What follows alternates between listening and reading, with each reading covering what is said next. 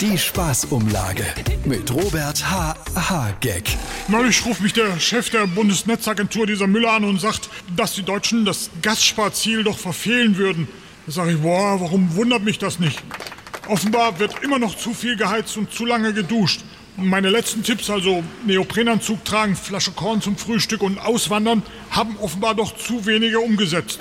Aber letztlich ist das alles nur eine Frage der Betrachtung.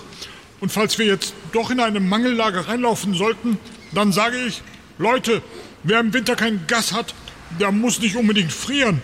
Er hört nur auf zu heizen. Die Spaßumlage mit Robert H. H. Gag.